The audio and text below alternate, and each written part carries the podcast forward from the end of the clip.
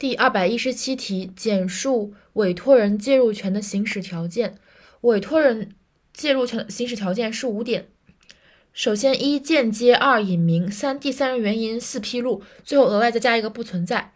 一二三四呢是一个前后呼应的背诵方法，和第二百一十七点一题，呃，隐名的间接代理第三人行使选择权的条件是相呼应的。